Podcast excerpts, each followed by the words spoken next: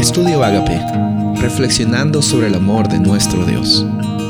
El título de hoy es Efesios en su tiempo. Efesios 1, 1 y 2. Pablo, apóstol de Jesucristo, por la voluntad de Dios, a los santos y fieles en Cristo Jesús, que están en Éfeso. Gracia y paz a vosotros, de Dios nuestro, Padre y del Señor Jesucristo. Esta es la forma en la cual Pablo empieza esta epístola es una forma muy común en la cual él empieza las cartas que le escribía a las diferentes iglesias, identificándose a él, eh, la labor que él tenía como siervo de Jesús y un saludo específico a el destinatario. En este caso es la iglesia de Efesios. Encontramos que en, medio de este, eh, esta carta eh, sabemos que la situación de Pablo no era necesariamente una situación favorable ante los ojos de la sociedad. Pablo estaba encarcelado y muchas cartas que Pablo escribe las escribe dentro de una prisión.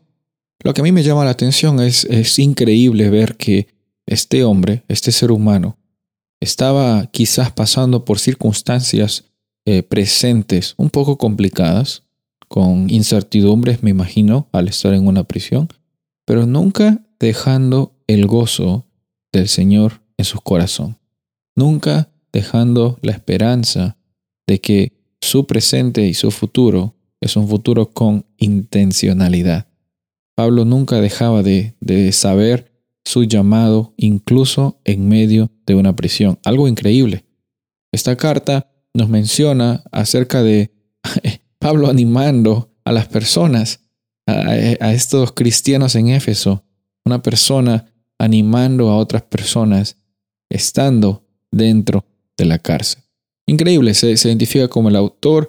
Eh, después en Efesios 3, él dice, yo soy prisionero de Cristo Jesús.